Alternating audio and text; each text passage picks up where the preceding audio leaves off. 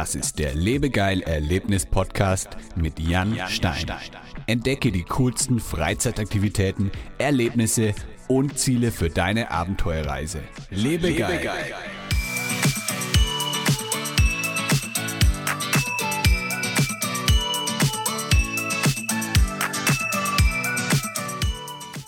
Hallo liebe Erlebnisfreunde, herzlich willkommen zu einer neuen Podcast-Episode des Lebegeil Erlebnis Podcasts. Heute bei mir zu Gast ist Jessie. Jessie bezeichnet sich selbst als nomadische Abenteuerin und sie schreibt auf ihrem Blog Bunterwegs über ihre Abenteuer rund um die Welt und über Outdoor-Aktivitäten von Wandern bis hin zu Stand-Up-Paddling. Diese Podcast-Episode wird dir präsentiert von Lebegeil Media. Wir helfen Escape Rooms und Freizeitanbietern dabei, mehr Buchungen über das Internet zu erzielen und ihren Buchungskalender zu füllen. Wir sind dein Ansprechpartner, wenn es um Buchungssysteme, Social Media Marketing, Website-Optimierung und Online-Werbung wie Google und Facebook Ads geht. Möchtest du dein Online-Marketing 2020 optimieren und richtig Gas geben?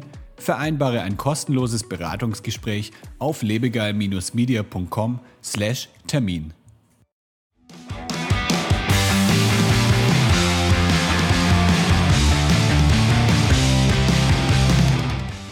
Hi Jessie. Hallo.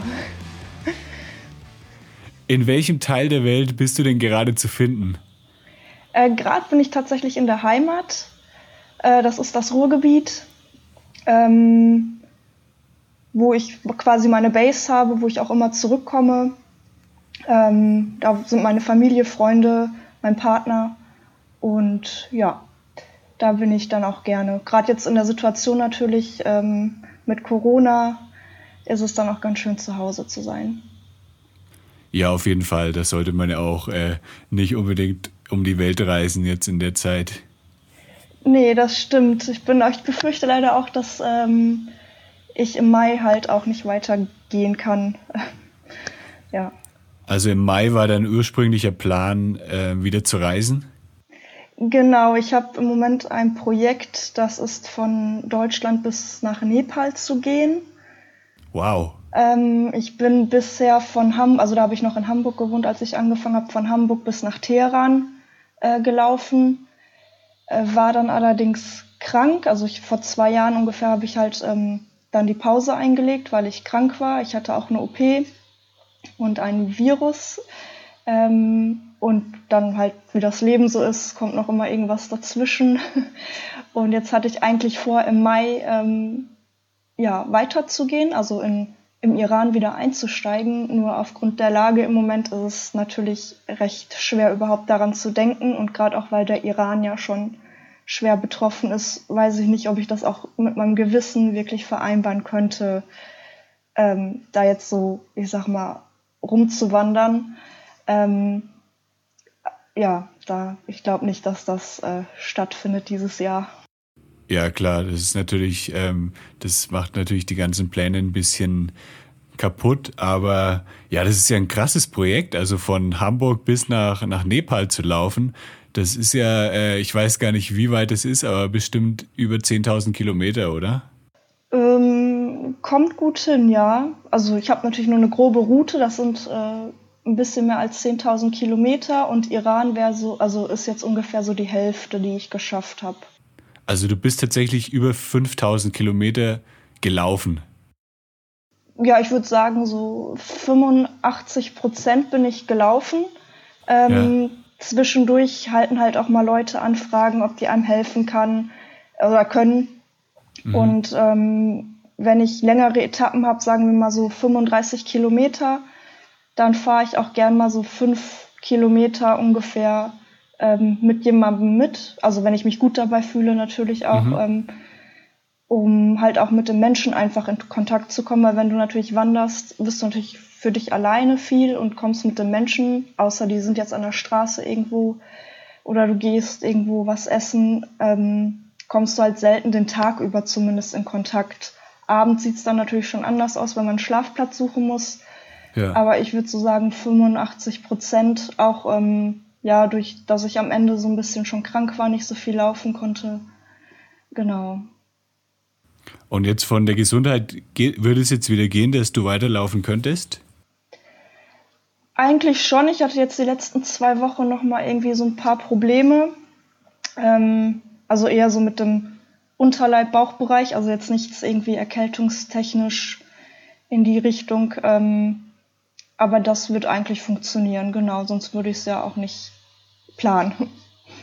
Und wie bist du da drauf gekommen? Hast du einfach gesagt, ah, ich laufe jetzt einfach mal bis Nepal? Oder gab es da irgendwie einen Auslöser oder so dafür, dass du gesagt hast, dass du so ein krasses Projekt ähm, machst? Ähm, also Nepal ist so ein bisschen mein Traumreiseland.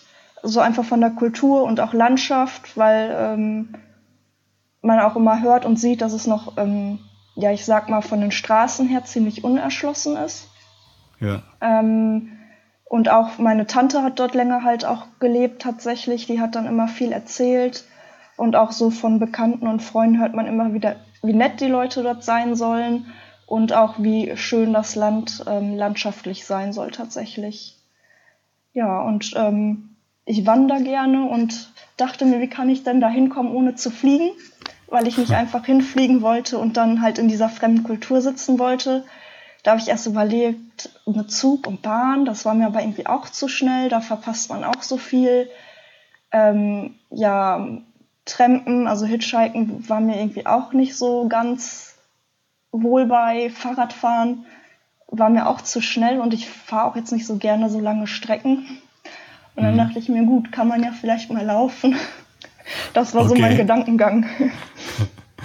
Und hast du dann irgendwie dir einfach eine, eine Karte genommen und hast dann deine Route so komplett durchgeplant oder wie weit hast du das Ganze dann geplant, die, die ganze Strecke? Ähm, also ich habe für die ersten Überlegungen Google tatsächlich genommen und halt so eine grobe Strecke angelegt, die man gehen könnte, wenn man halt ähm, Gefahrenländer umgeht.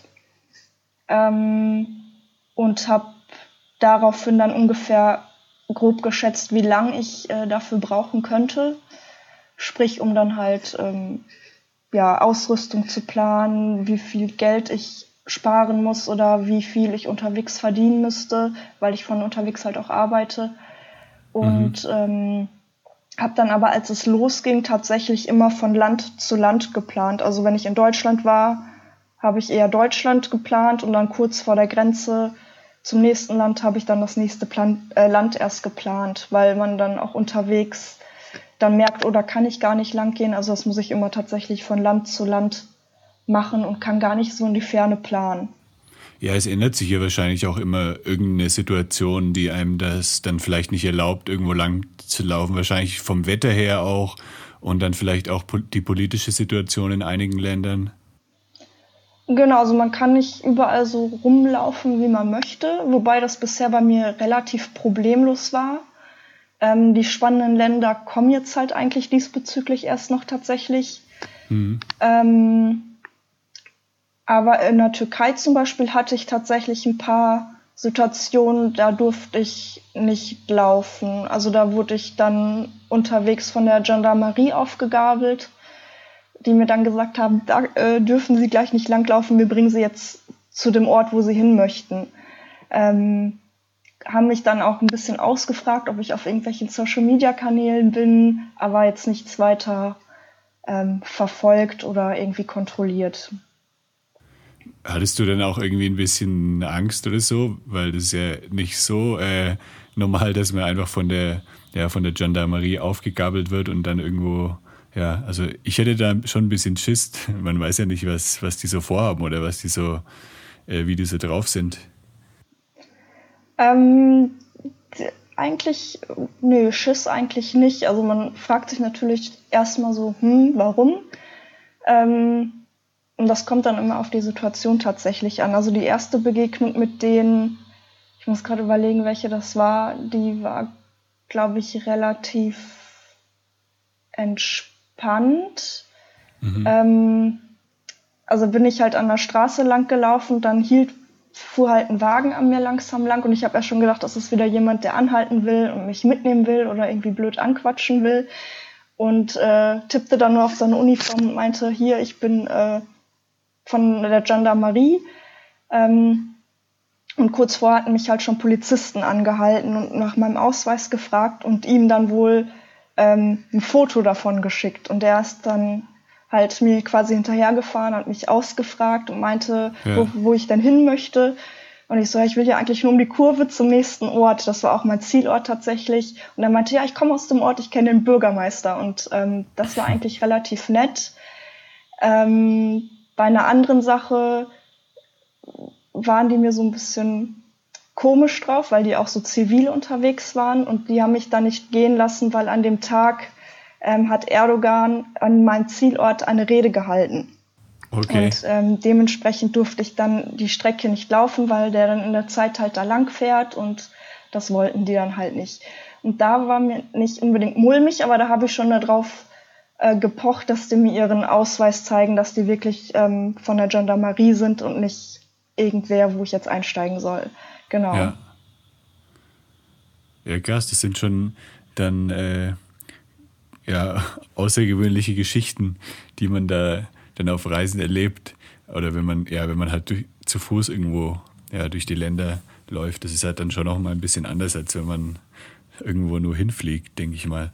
Also da kommst du ja dann auch in Gegenden, die eigentlich so jetzt nie, nie irgendein Tourist überhaupt sehen würde. Genau, das ist, aber das ist auch mein Ziel, warum ich mich quasi dann auch für das zu Fuß gehen entschieden habe oder für diese Art zu reisen, weil man da halt auch nochmal mit den Menschen ganz anders in Kontakt kommt. Man sieht Sachen, wo man sonst vielleicht halt drüber fliegen oder vorbeifahren würde. Und das ist dann schon ganz interessant, ja. Was waren denn so deine, deine Highlights bis jetzt auf der Tour? Hast du irgendwie tolle Menschen kennengelernt oder irgendwie unglaublich schöne Landschaften gesehen? Ähm, das ist tatsächlich schwer, um da irgendwie so eine Geschichte rauszugreifen, weil es halt so viele eigentlich gibt. Ähm, und ich habe auch viele nette Menschen kennengelernt, die mir entweder geholfen haben, ähm, sei es ähm, mir einen Schlafplatz angeboten haben, mir geholfen haben, Schlafplatz zu finden, mir in schwierigen Situationen geholfen haben. Ähm, oder wenn ich irgendwie an der Straße lang gelaufen bin, hielt jemand an und hat mir einfach was zu essen und zu trinken gegeben mit den Worten, ich habe dich hier gestern schon gesehen und ich dachte mir, ich bring dir halt mal was. Ähm, also da sind unzählige ja. Sachen, ähm, wo bisher mit die Türkei tatsächlich das freundlichste Land war für mich. Wow. Und ja. Ja, ich denke, viele Menschen, ähm, wenn sie jetzt deine Geschichte hören, die denken sich ja wahrscheinlich erstmal, hier, das ist eine Frau, die läuft alleine durch, ja, durch die ganze Welt. Ähm, das ist sehr gefährlich und ähm, ich denke, die meisten denken da vielleicht erst gar nicht an, ja, an, die, an das Gute in den Menschen, oder? Die denken wahrscheinlich eher ja, an die gefährlichen Sachen oder dass es vielleicht, ja, dass, dass man das lieber nicht machen sollte. Oder wie waren so deine, die Reaktionen deiner, deiner Mitmenschen oder der Leute, die das, die jetzt von deiner Tour gehört haben? Ähm, eigentlich tatsächlich genau das, was du gerade beschrieben hast. Die denken erstmal so an das Schlechte, was einem passieren kann auch. Ähm, wobei ich immer sage, das kann mir halt hier zu Hause in Deutschland genauso passieren. Mhm. Ähm, also da kann man auch überfallen werden oder irgendwie blöd angemacht werden, was auch immer. Und ähm, ich muss tatsächlich sagen, dass ähm, als ich gelaufen bin, Deutschland mit das unfreundlichste Land war von den Menschen her. Mhm. Ähm, was so die Hilfsbereitschaft angeht, aber auch einfach, wie die auf einen halt ja zugekommen sind, wenn ich irgendwie ähm, eine Frage hatte oder halt einen Schlafplatz gesucht habe, waren die halt eher mhm. unfreundlich, haben mich schräg angeguckt. Ähm, und das war in den anderen Ländern halt ja eigentlich komplett anders. Also da waren die eher freundlich, haben noch eher ähm, mich überreden wollen, dass ich noch ein, zwei Tage länger bleibe, so ungefähr. ähm, und deswegen, wenn ich sowas höre, bin ich manchmal schon echt so ein bisschen, oh, nicht schon wieder. ähm, und das, ja, das, also manchmal bin ich schon recht müde, solche Diskussionen auch zu führen mit Leuten oder die überhaupt ja. zu überzeugen ähm, dass es halt gar nicht so ist, sondern dass man halt immer nur klar, durch die Medien hört man immer viel Schlechtes, aber das ist ja halt, Medien berichten oft nur Negatives. Und man ja. sollte eher vor Ort sein. Und ähm, ein gutes Beispiel dafür ist tatsächlich auch meine Mama. Ähm, die besucht mich halt immer so, ja, etappenweise, sag ich mal. Die ähm, läuft aber ich, dann nicht hin. nee, die läuft nicht hin, die fliegt dann tatsächlich hinterher. Ähm, ja. Meistens aber dann in so Hauptstädte. Ähm, mhm. Als gutes Beispiel war halt die Türkei.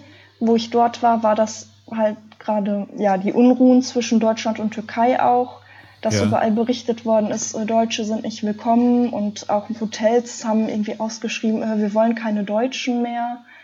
Ähm, und in der Zeit war ich, da haben mir auch viele geschrieben, ich würde jetzt an deiner Stelle nicht in die Türkei gehen. Und ich habe nie ein böses Wort irgendwie gegen Deutsche gehört oder gegen mich. Ähm, die waren immer mhm. super freundlich. Und meine Mama war halt zu dem Zeitpunkt, hat mich dann auch für ein paar Tage besucht, wo ja dann auch viele gesagt haben, wie du fliegst jetzt in die Türkei, das kannst du doch nicht machen. Und sie hat auch gesagt, das waren so schöne Tage, die Leute waren halt so freundlich, ähm, ja. Dass man halt tatsächlich seine Vorurteile ja mal so ein bisschen ablegen sollte, weil irgendwie sind die Menschen halt alle gleich mit ihren Ängsten, Sorgen, aber auch Freuden. Und vieles ist tatsächlich dann so die Politik, ähm, womit man ja in gewisser Weise ja weniger Berührungspunkte hat, wenn man ein Land besucht in dem Sinne. Ja, ähm, also man hat nicht so viele Berührungspunkte auch mit dem, was in den Medien überhaupt einem ähm, ja, vorgespielt wird. Genau, also klar, wenn du jetzt, also mein letztes Land war halt der Iran im Moment.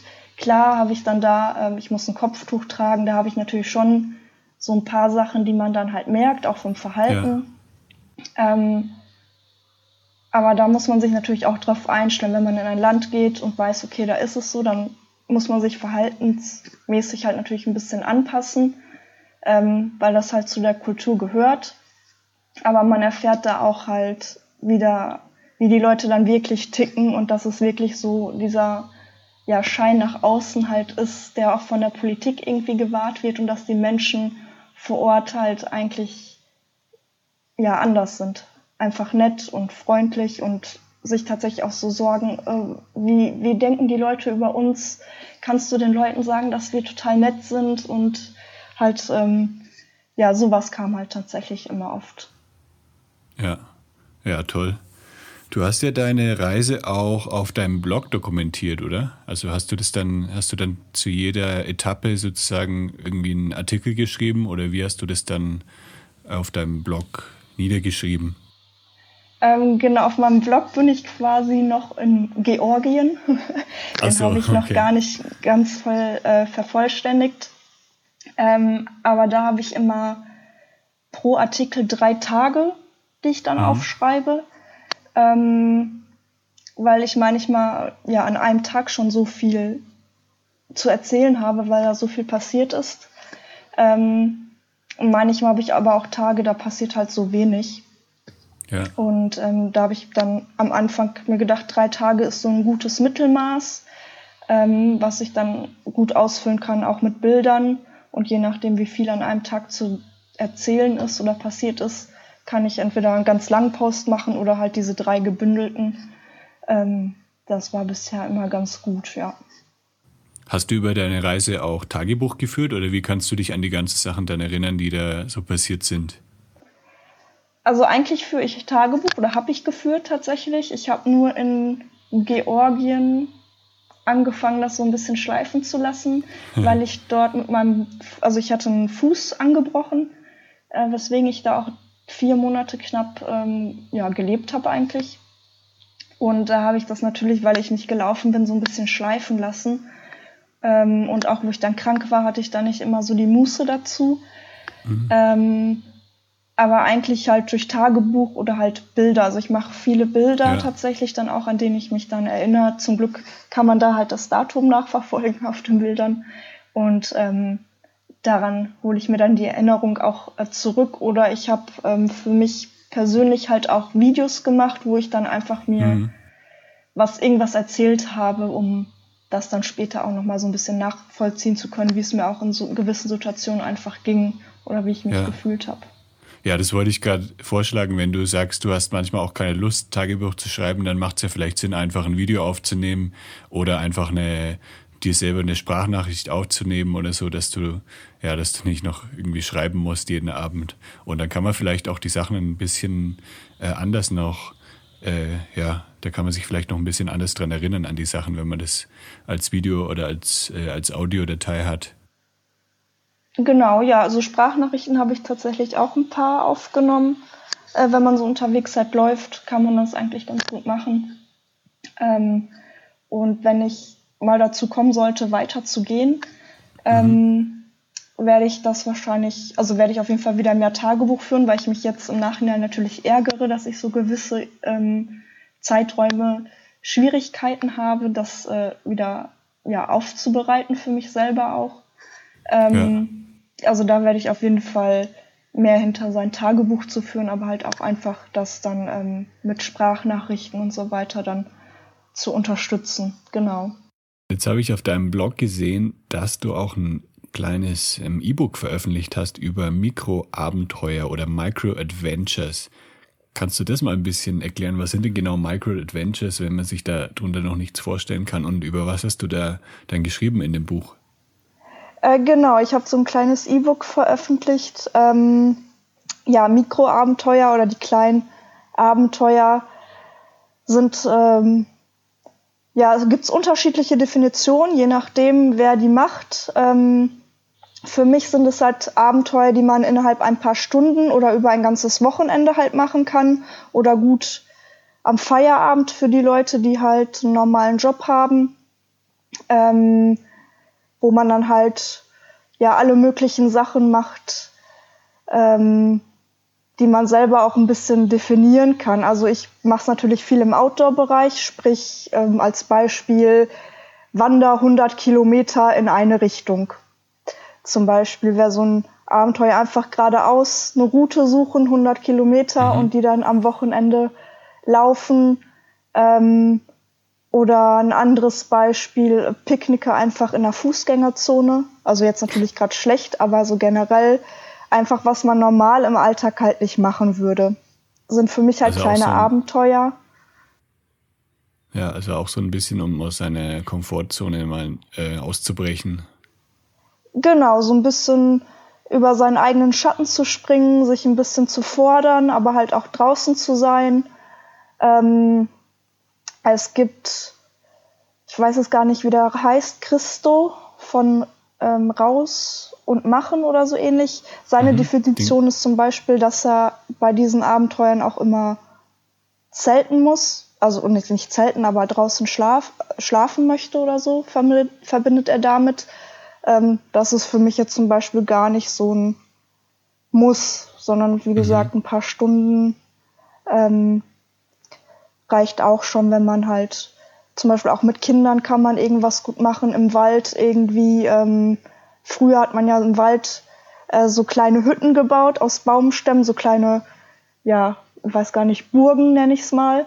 Ähm, sowas in der Art oder einfach mal wieder auf den Baum klettern ist halt auch ganz spannend. Das hat man als Kind gemacht und als Erwachsener wirst du halt eher doof angeguckt. Also eher so Sachen, ähm, die man auch früher vielleicht gern gemacht hat und jetzt denkt man im Erwachsenenalter, öh, die gucken mich doch nur doof an. Halt solche Sachen einfach mal wieder trauen und nicht so hm. viel nachdenken halt. Ja, einfach mal rausgehen, irgendwas machen und ja, was man halt sonst irgendwie, ja, vielleicht nicht machen würde in seinem normalen Büroalltag. Genau. Also in meinem E-Book ähm, bin ich tatsächlich eher mit dem Fokus auf Outdoor, also draußen sein, auch eher mit Wandern, mhm. ähm, irgendwelche Sachen, ähm, wobei ich auch einen Abschnitt habe mit Familien, also wo Familien, wo ich ähm, fünf Abenteuer für die habe. Ähm, nur auf, daraufhin kam halt auch ähm, tatsächlich die Nachfrage, ob ich nicht auch so ein bisschen alltäglichere äh, Varianten mal veröffentlichen kann. Ja. Und ähm, ja, da sammle ich jetzt gerade noch ein paar Sachen. Und genau.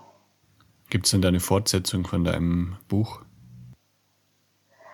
Ähm, also von dem aktuellen Buch arbeite ich gerade tatsächlich an einer zweiten Auflage, die ein bisschen also kommen ein paar mehr Seiten hinzu. Eine, mhm. Da möchte ich eine kleine äh, Mikroabenteuer-Challenge mit einbauen, die man halt dann kostenlos halt machen kann, wo ich die dann per E-Mail äh, gern begleiten möchte. Ja, Aber das ist alles cool. gerade noch im Aufbau und dann so im nächsten Step plane ich dann wahrscheinlich ähm, ja noch weitere äh, ja ja weitere E-Books mit verschiedenen Themenbereichen wie etwas alltäglicher oder wirklich nur auf so eine Stadt oder eine Region bezogen vielleicht, wenn man in Hamburg wohnt, dass ich da halt ähm, ja ein paar Punkte raussuche, weil ich dort halt gewohnt habe, ähm, kann ich da natürlich auch gut Beispiele raussuchen, ähm, dass man direkt auch in der Stadt äh, kleine Abenteuer halt erleben kann. Also wenn ihr Jessie unterstützen möchtet, dann geht auf ihre Website und holt euch das E-Book. Das kostet, glaube ich, 5 Euro, habe ich gesehen, oder? Ja, 5,99. 5,99, okay. Genau, und das kann man halt über verschiedene, also man hat verschiedene Möglichkeiten, das zu bezahlen, wie auch immer. Ja. Was steht denn jetzt sonst noch so auf deiner Bucketlist? Also irgendwelche coolen Outdoor-Sachen, die du vielleicht noch nie gemacht hast und unbedingt noch machen möchtest in deinem Leben? Äh, da habe ich eigentlich noch eine Reihe tatsächlich. ähm, jetzt auf die aktuelle Lage bezogen, äh, strebe ich in diesem Jahr vielleicht erstmal noch so, wenn es möglich ist, wieder innerhalb von Deutschland ein paar ähm, ja, Weitwanderwege an, wo ich äh, jeweils ein paar Wochen unterwegs sein möchte. Und generell natürlich halt meine Wanderung äh, fortsetzen was mich auch noch reizen würde, wäre so eine Art Kanu-Wanderung um Skandinavien mhm. rum. Ähm, oder tatsächlich auch noch mal zu Fuß von, äh, von zu Hause halt äh, Richtung äh, Frankreich, Spanien, Portugal. Also ich war in Spanien und Port ja, Portugal, Porto war ich, aber jetzt Portugal generell noch nicht. Ähm, und da würde ich auch gerne eigentlich noch mal so zu Fuß hin oder zumindest auch langsam, vielleicht auch mit dem Fahrrad mal. Jetzt bin ich auch länger schon oder öfter mit dem Fahrrad gefahren die letzten Tage. Ähm, kann man natürlich auch gut kombinieren, wenn man mal zu Fuß geht, dann schiebt man das Rad halt mal ein bisschen. Ähm, denke, da könnte ich auch eine Kombi äh, mit zusammenbringen. Also solche Sachen schweben mir noch vor, ja. Ja, man sieht, die Ideen gehen dir nicht aus und auf dem Blog wird es dann wahrscheinlich auch nicht langweilig werden, wenn du immer so coole Sachen machst. Nö, da versuche ich immer ähm, regelmäßig was zu schreiben. Manchmal, wenn ich natürlich länger unterwegs bin, wird es ein bisschen schwer, ähm, das äh, relativ aktuell zu halten, weil man dann natürlich auch kaputt ist oder die Internetverbindung ist halt nicht so super. Aber dann versuche ich es immer auf den Social-Media-Kanälen. Über Instagram oder Facebook mache ich dann meistens so Tagesupdates, wenn ich irgendwie unterwegs bin. Genau, alle Updates, alles, alle Neuigkeiten findet ihr dann eben bei Jesse auf Instagram, auch ähm, bunterwegs.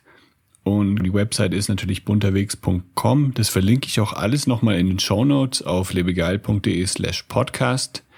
Und ja, dann verabschiede ich mich schon, beziehungsweise ähm, wir beide verabschieden uns und ich schicke ganz, ganz liebe Grüße, Jesse, und ich hoffe, dass es, ja, dass du dann wirklich bald dein Adventure, dein Abenteuer fortsetzen kannst.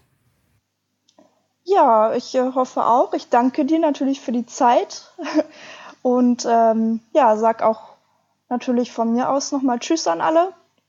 Äh, ich hoffe, ihr habt äh, ja ein bisschen Inspiration, Inspiration gefunden, so. Und ähm, es hat euch gefallen zuzuhören und ja, besucht gerne meinen Blog und schreibt mir gerne, wenn ihr irgendwas wissen möchtet. Cool, alles klar. Dann vielen, vielen Dank und bis bald. Mach's gut. Tschüss. Ja, ich danke dir. Tschüss. Das war der Lebegeil Erlebnis Podcast mit Jan Stein. Wenn dir diese Episode gefallen hat, hinterlasse eine Bewertung und abonniere meinen Podcast, damit du bei neuen Episoden immer gleich benachrichtigt wirst. Und jetzt viel Spaß beim Erleben. Lebe geil.